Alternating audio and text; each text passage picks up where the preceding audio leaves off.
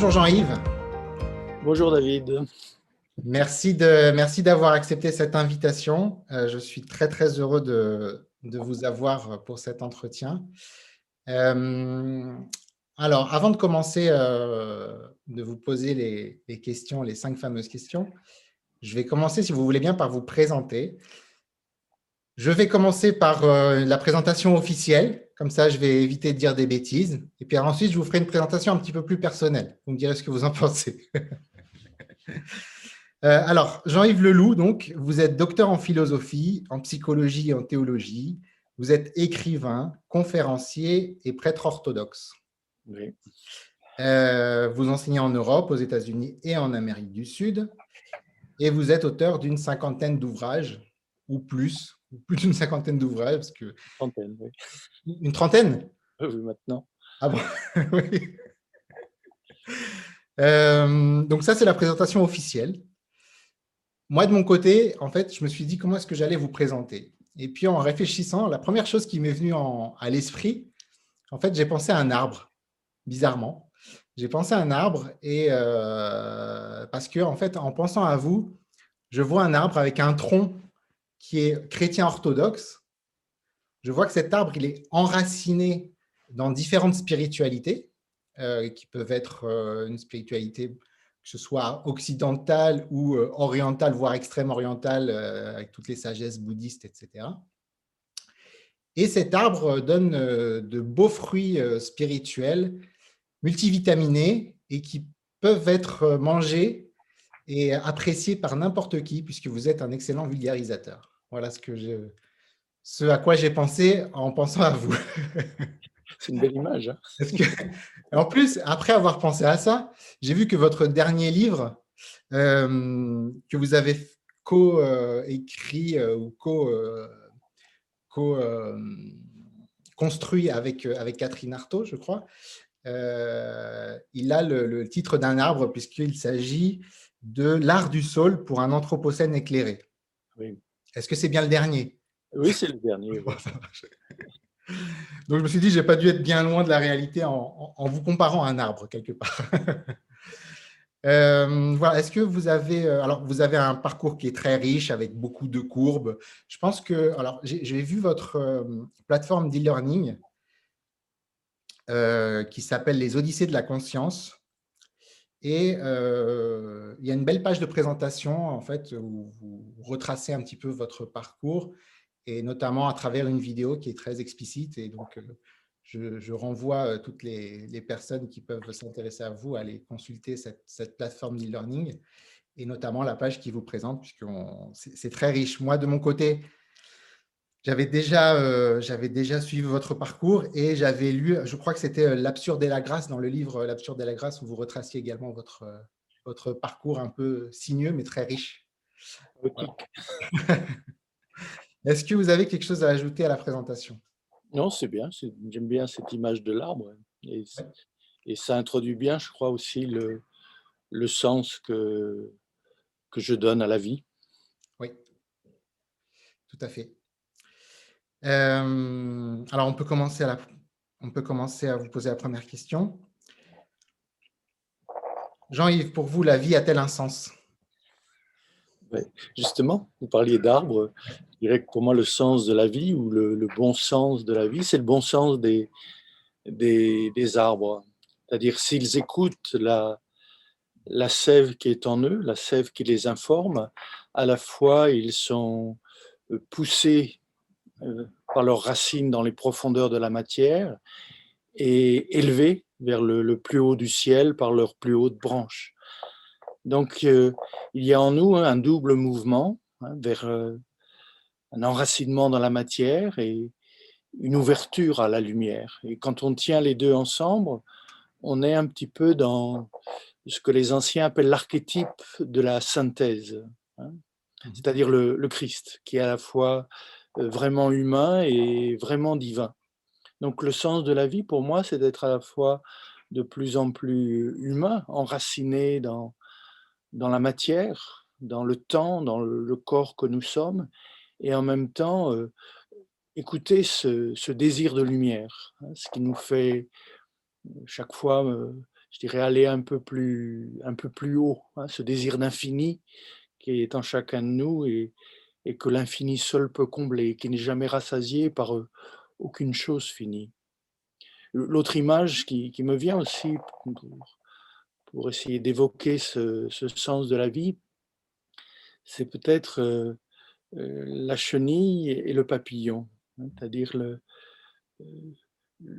la fin de la chenille, hein, le, but de la chenille, ce n'est pas la chenille, hein, mais c'est le papillon. Hein. On devient papillon par euh, métamorphose, par une mort et, et une résurrection.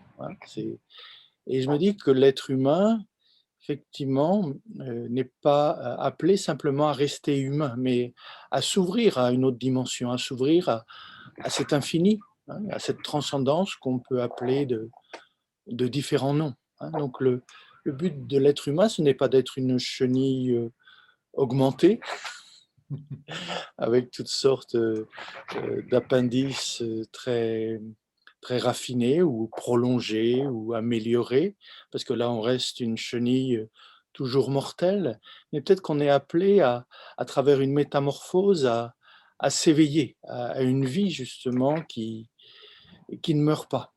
On reste mortel, il s'agit d'accepter notre condition humaine, finie, limitée, et en même temps savoir que cet être humain, il, y a en lui de, l'ouvert, il y a en lui un espace qui est ouvert à l'infini. Hein, et se priver de cet espace, c'est dommage.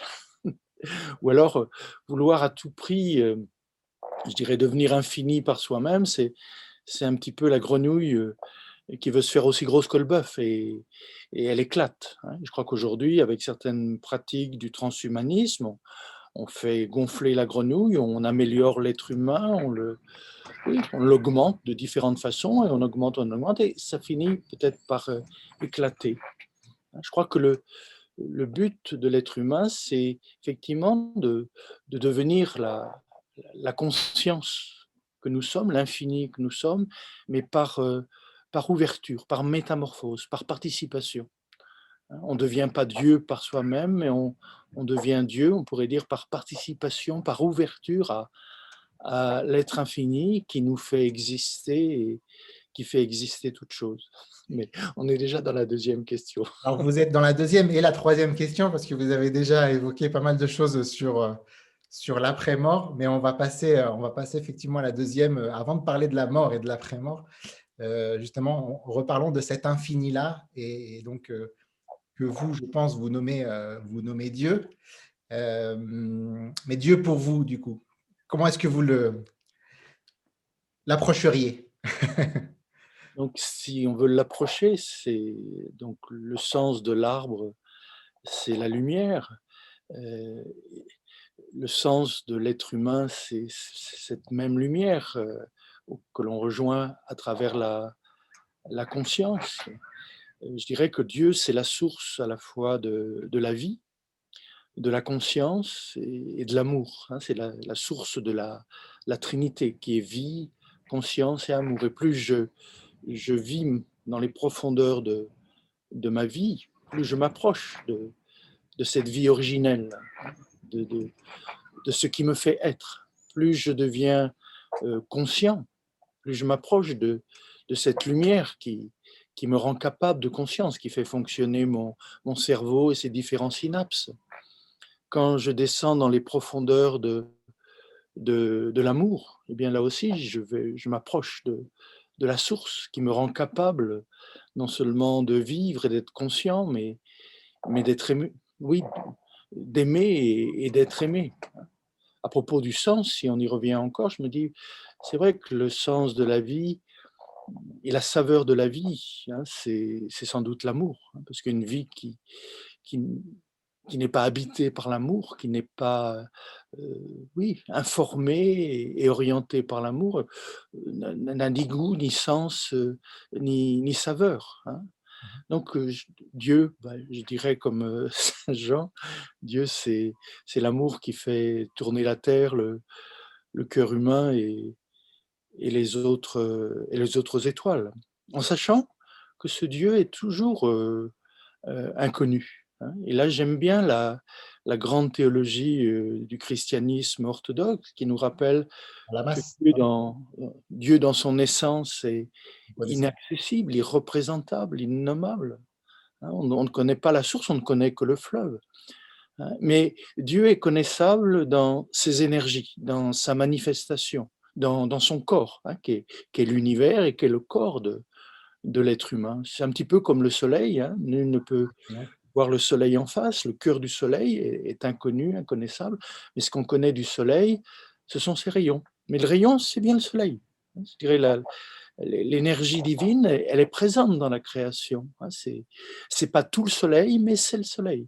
Hein. Donc euh, j'aime bien cette euh, distinction qui n'est pas une séparation, Hein, on ne peut pas séparer le Soleil de ses rayons ou les rayons euh, du centre du Soleil, mais euh, ça nous rappelle à la fois que Dieu est irreprésentable, inaccessible. Dieu ne l'a jamais vu. Hein, c'est ce que dit Saint Jean. Il est au-delà de tout, au-delà de tout ce qu'on peut penser et, imaginer. Et en même temps, si on vit vraiment, si on est vraiment conscient, si on aime, hein, nous n'a jamais vu Dieu, mais celui qui aime demeure en Dieu et Dieu demeure en lui. Donc, c'est à ce moment-là, Dieu est, une expérience. Euh, Justement, ce que, ce, que, ce, que, ce que vous évoquez là, et que j'ai déjà lu euh, de votre part euh, par ailleurs, en fait, on a tendance à, à, à, dire dans le christianisme que l'être humain est une création de Dieu. Et dans un univers plus oriental, plus bouddhiste, on a tendance plutôt à, à dire que l'être humain est une, serait une manifestation plutôt de Dieu. C'est-à-dire que Dieu qui se fait, euh, enfin Dieu, ce qu'on pourrait appeler Dieu, mais ce qu'on peut appeler euh, vacuité, ou enfin ce que les bouddhistes pourraient appeler vacuité ou autre chose. Euh, j'ai l'impression à vous entendre que vous faites un petit peu la synthèse des deux, dans, la mesure où l'être humain, vous me dites si je me trompe, serait une création de Dieu, mais cette création manifeste Dieu également.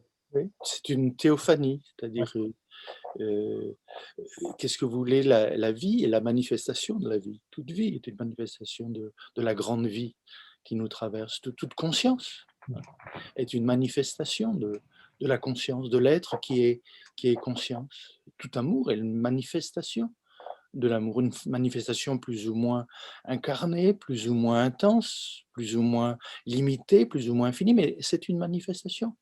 Hein, et je crois que c'est vrai que dans la tradition du christianisme oriental, tout est théophanie, tout est épiphanie, tout est manifestation de, Dieu. C'est pour ça que je dirais la, la, la terre est sacrée, qu'un être humain est sacré. Hein, et qu'on ne peut pas le traiter, l'être humain, comme, comme une chose, comme un objet. La, la présence de l'être est en lui, la présence de la vie la présence de Dieu est en lui. C'est pour ça que là, on ne peut pas en faire n'importe quoi. vous souvenez que chez les nazis, effectivement, on dira que, l'homme, c'est du, carbone et ça peut être réduit facilement en cendres. Et là, c'est oublié. Le divin qui habite dans l'homme, je dirais la présence de l'un, de, l'unique, hein, que, nul ne peut nier et effacer, qui demande à être infiniment respecté. C'est pour ça que bon, ça peut peut-être un petit peu gêner certains, mais j'aime bien dire, comme les anciens, que l'athéisme, par exemple, est une maladie des yeux. Oui.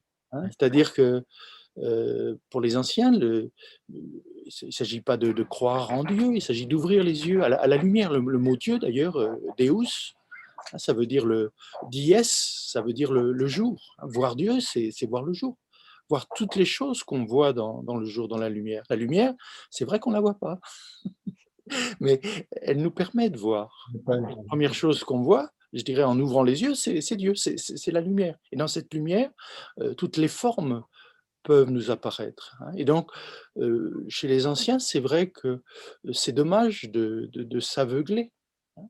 Mais si l'athéisme est une maladie des yeux, je dirais aussi quelquefois que la religion est une maladie des yeux, parce que il y a une certaine façon de, se représenter, de se représenter Dieu qui est idolatrique.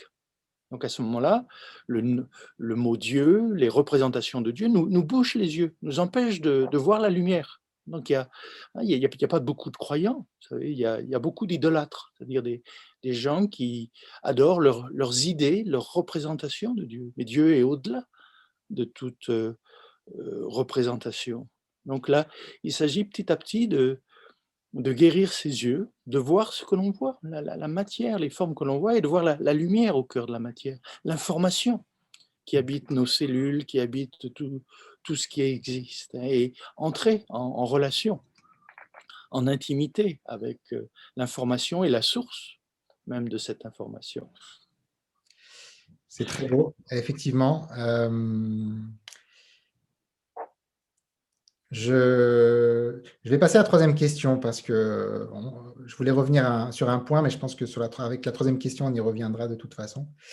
Euh, alors, Jean-Yves, après la mort, encore, j'imagine. Du coup, vous avez déjà un petit peu répondu. Euh, qu'est-ce que vous pourriez en dire, même si on ne peut rien en dire? Oui, c'est vrai que là, mon approche est un petit peu particulière du fait d'avoir vécu une, mort clinique. Hein. Vous vous rappelez peut-être dans, l'absurde et la grâce, je parle de, cette expérience de mort clinique à, Istanbul. Mmh. Hein, et que, effectivement, euh, euh, ce qui anime le corps enfin, n'est pas dépendant hein, du, corps. L'information qui, qui tient ensemble en ce moment nos atomes euh, n'est pas enfermée, hein, je dirais, par, par, la, par la forme. En tout cas, c'est l'expérience que, que j'ai pu faire. Mais c'est, comme vous le rappelez, c'est un petit peu difficile d'en parler, puisqu'on en parle avec des mots et que les mots sont dans l'espace-temps. Mais bon, ce que je pourrais dire, c'est que effectivement, c'est comme un oiseau qui, qui sort de sa cage, et comme le, vol qui sort de l'oiseau et qui rejoint l'infini. Donc, euh, c'est vrai que pour moi, euh, quand vous me posez la question de la mort, c'est quelque chose de, très réel qui habite la profondeur de l'être humain. C'est pour ça qu'aujourd'hui, j'emploierai plus l'image que vous connaissez sans doute, où on dit que mourir, c'est comme voir quelqu'un partir dans un bateau, dans un navire. Il disparaît à nos yeux, mais il rejoint l'autre rivage où il rejoint d'autres yeux qui, qui l'accueillent. Il comme si mourir, c'était de passer d'un rivage à, l'autre. Hein, et là, on reste un petit peu à l'horizontale. pour moi, mourir, je dirais, c'est rejoindre ma, ma profondeur. C'est-à-dire qu'il y a la surface de l'océan avec ses vagues, ses tempêtes, ses tsunamis, mais il y a le, fond de l'océan, cet, abysse, cet abîme de, silence, de, mais aussi de tranquillité. Hein. Et mourir, je dirais, c'est rejoindre le, fond, c'est descendre au fond. Hein. Et notre vie, c'est là qu'on se rend compte que notre vie, est, elle est superficielle. Hein. On reste à la surface, on reste dans l'écume de, l'existence. Hein. On est emporté par les vagues les plus hautes, mais les temps de méditation, les temps de prière, je crois que ce sont des temps où justement on descend dans la profondeur et on touche ce fond, je dirais, d'un silence abyssal, mais qui, est les profondeurs du, réel. Donc pour moi, la, je dirais la, vie, au-delà de la vie, hein, c'est la vie éternelle au cœur de cette vie mortelle. Hein. Pour, moi, la, la vie, c'est pas la vie après la mort, c'est la vie qui était là déjà avant que je vive, avant que, euh, cette vie s'incarne dans la forme que je suis. Mais c'est aussi la vie qui est déjà là en profondeur. Donc il ne s'agit pas d'attendre de, de, mourir pour connaître la vie, pour connaître la vie éternelle. Hein, si c'est éternel, qu'est-ce que vous voulez? C'est avant, c'est pendant et c'est après. Mais la, la vie est une.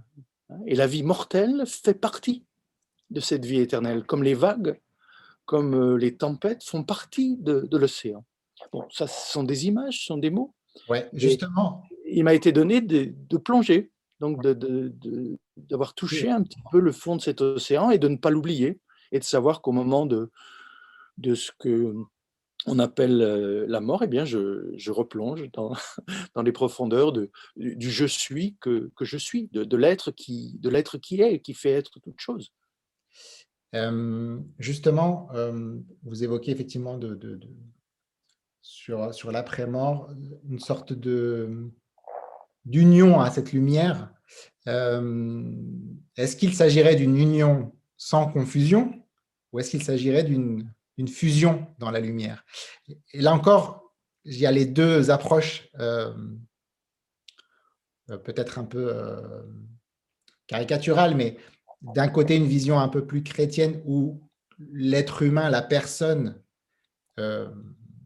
continuerait d'être en relation avec, avec le divin, disons, et de l'autre côté, une approche plus orientale, euh, extrême orientale, euh, qui, euh, qui parle plutôt de, justement de fusion comme la goutte d'eau qui revient dans l'océan. Et du coup, c'est une question que je me posais justement, comment on pourrait, parce que par exemple le bouddhisme parle tout le temps de compassion, d'amour, etc.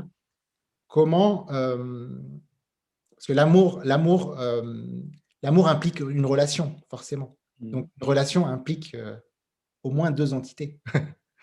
Et, si on pense euh, à, l'après-mort et euh, à, cette union au divin, avec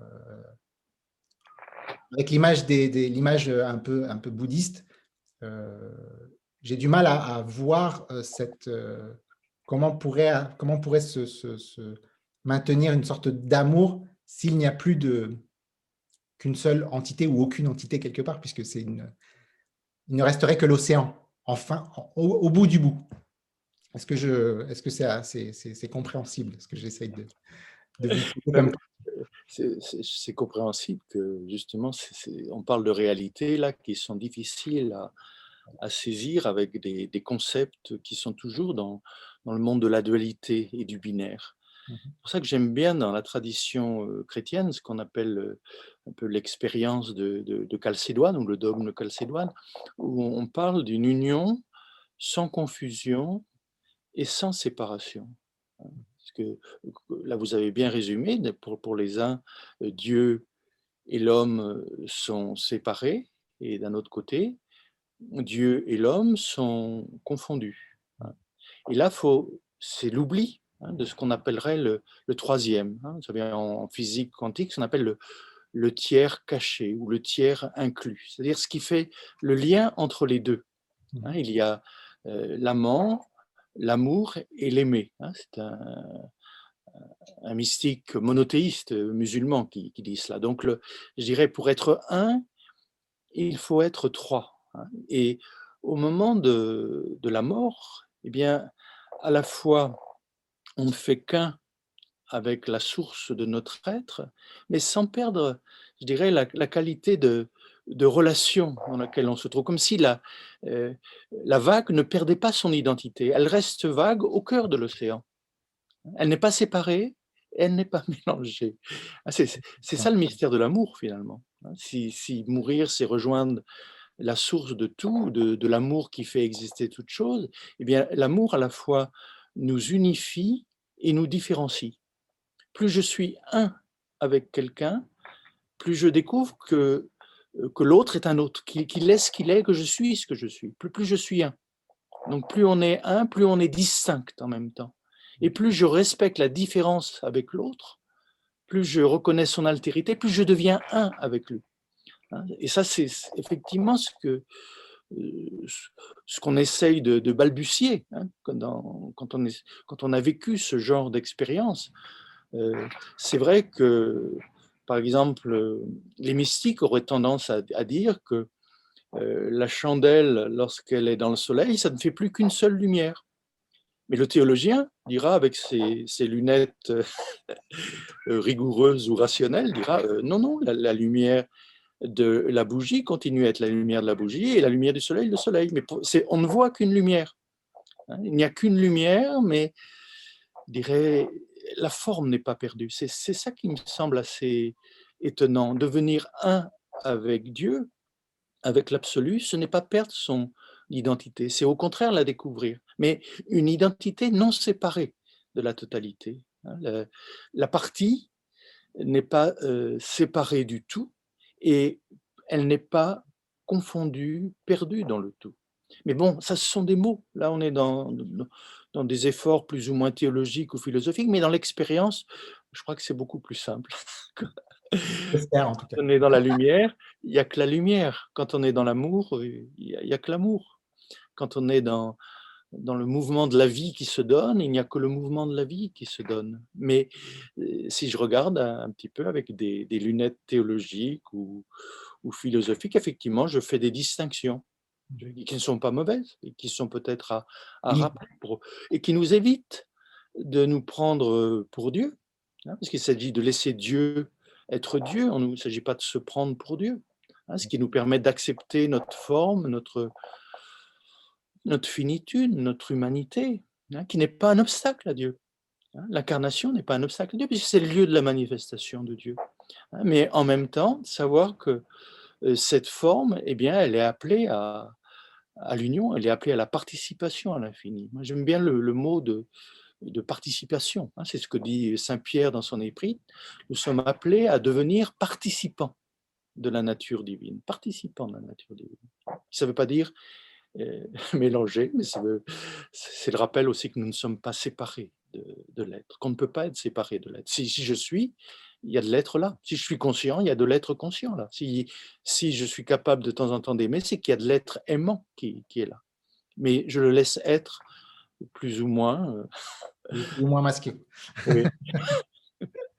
ou moins masqué, oui, c'est Merci beaucoup pour cette belle euh, explication. Quatrième question, un personnage spirituel qui vous a marqué dans tout votre itinéraire? Il y en aurait beaucoup. Hein. Vous avez évoqué tout à l'heure euh, le lien entre l'Orient et l'Occident que, j'ai dû vivre au cours de nombreux voyages. C'est vrai qu'il y a les sages euh, orientaux.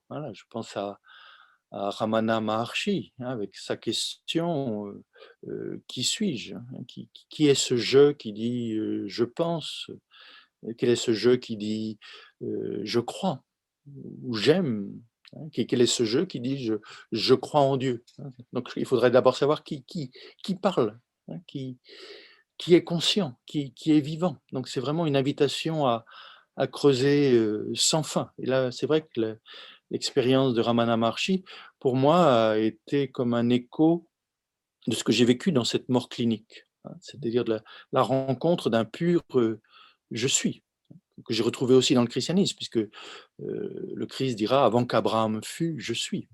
Hein. Donc ce, je suis est, au cœur de, de, notre humanité. Il y a mon petit je suis, mon petit moi, mais au cœur de ce petit je suis, ce qui fait vivre, ce, il y a l'infini je suis. Donc Ramana Maharshi, dans, dans la tradition de l'Orient, est, est, un bel écho de, cela.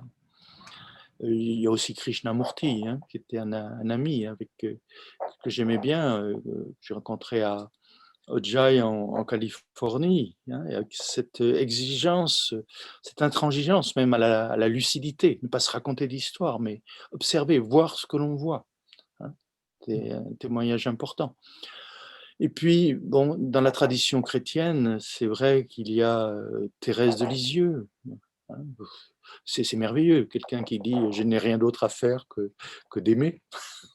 Quel métier Ça paraît tellement simple et tellement vrai. mais à ce moment-là, on peut comprendre que si on n'a rien d'autre à faire que d'aimer, tout est grâce, mais en même temps, tout, tout est souffrance et douleur, parce que l'amour n'est pas aimé. Hein, c'est ce que disait François d'Assise.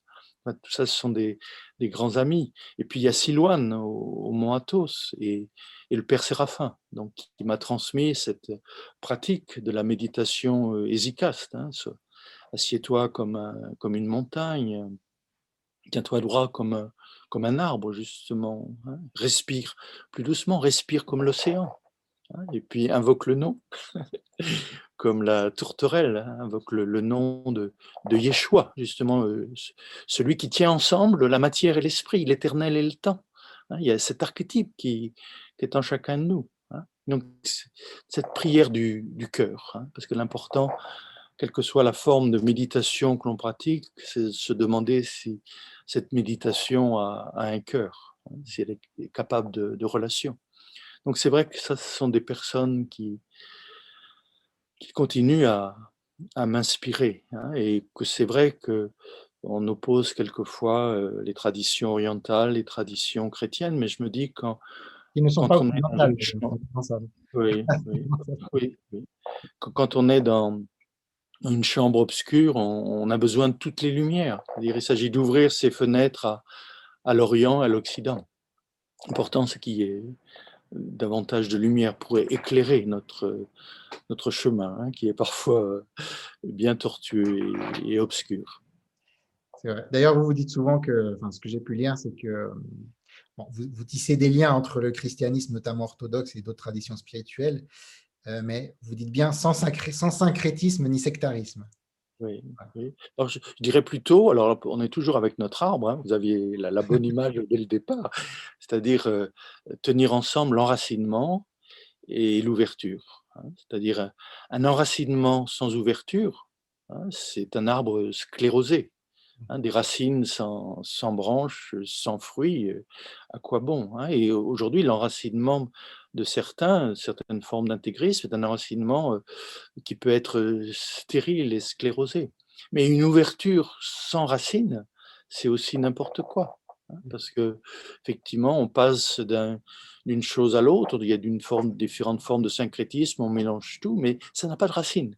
Donc pour moi, c'est important d'être enraciné dans, dans, dans, la, dans ma tradition pour pouvoir dialoguer avec les autres. Hein, et puis, en même temps, d'être ouvert, hein, d'avoir cette ouverture à, l'autre, parce que qu'est-ce que vous voulez, il n'y a quand même pas d'autre réalité que la réalité. Hein, et que l'important, ce n'est pas nos représentations de la réalité, mais c'est de, ne faire qu'un, ensemble avec ce, réel que, que l'on cherche et auquel on s'ouvre, euh, je l'espère, chaque jour de plus en plus. On essaye en tout cas. Merci. Euh, dernière question. Le livre ou le film que vous recommanderiez à votre meilleur ami en perte de sens ou en quête de sens, ou les deux l'un après l'autre? Alors peut-être du côté des livres, c'est un livre qui m'a beaucoup marqué, c'est l'évangile de Thomas, parce que ce sont des paroles de, Jésus sans, je dirais, sans, sans histoire, et qui peuvent nous, nous éclairer, Hein, ce sont des paroles d'éveil, des étincelles, hein, des, étincelles du, buisson ardent, on pourrait dire. Et puis après, il y a l'évangile de, Jean. Alors là, c'est vrai que là, il y a un développement, hein, il, y a, il, y a, cette beauté, enfin, au commencement, le logos, et comment le logos se fait chair, et comment, à travers cette, cette chair, cette humanité, il nous, il nous conduit justement vers la source et, la lumière. C'est l'évangile de Jean et c'est vrai que c'est magnifique. On n'a jamais fini de le méditer. Et puis peut-être, alors là, s'il y a parmi vous des théologiens, j'ai été marqué par la théologie mystique de l'Église d'Orient. C'est un livre de, de Vladimir Losky, hein, qui est aux éditions du CERF, non? Du CERF, oui, hein, qui a été republié. Ça, c'est un livre justement qui, qui nous rappelle euh, ce qu'on évoquait tout à l'heure, euh, cette belle théologie de, par exemple, de Grégoire Palamas, euh, qui distingue en, Dieu l'inaccessible, l'essence, hein, qui, reste innommable, irreprésentable, et, et les énergies, hein, la manifestation. Hein. Donc toute cette théologie des premiers siècles du christianisme qu'on ne connaît pas. C'est curieux aujourd'hui, je trouve le christianisme devient une, oui, une tradition très peu connue. Et c'est vrai que j'étais comme ça pendant un certain temps. Je connaissais mieux le bouddhisme, le taoïsme aussi, que j'aime beaucoup, et, d'autres traditions que, le christianisme. Je l'ai découvert euh, c'est vrai, que quand on parle des pères de l'Église euh, en, Occident, on pense à Saint Augustin et puis. Euh, euh, ah oui, Saint Augustin, c'est déjà, c'est déjà pas mal, mais ça ça suffit pas. Il y a tous les pères grecs, il y a toute cette, enfin Grégoire de Nice, Basile de Césarée, enfin tout, tout, et puis tous ces pères du désert. Et, alors, ce qui m'intéresse chez les pères du désert, c'est qu'effectivement leur théologie s'enracine dans l'expérience. C'est pas, c'est pas théorique. Ils, sont descendus dans, l'homme intérieur, dans, l'être, dans ses profondeurs. Hein. Et là, ça rejoint un certain nombre de choses qu'on a, évoquées aujourd'hui, hein, et, qui nous rappellent que, c'est bien de parler de Dieu, mais c'est mieux de se transformer pour lui, de se purifier pour lui. Hein. Donc c'est tout ce travail, je dirais, de, de l'ascèse au niveau des pensées, comment calmer le mental, comment calmer ces pulsions, ces passions qui nous habitent. C'était des, des grands, des grands thérapeutes, hein, ces pères du désert. Donc c'est vrai que ces livres-là, peuvent peut-être nous, nous aider aujourd'hui. Hein. Non pas à, dire quel est le sens, mais comment concrètement rejoindre la, la, sève, la sève du sens qui est, qui est en nous. Peut-être que ça fait un lien avec un film aussi que, bon là aussi il y en a tellement, mais j'aime pas beaucoup les films religieux, hein, surtout les films sur le Christ ou, sur les saints, ça me met toujours un petit peu euh, mal à l'aise parce que bon, ah. c'est trop, c'est trop visible. Hein, hein.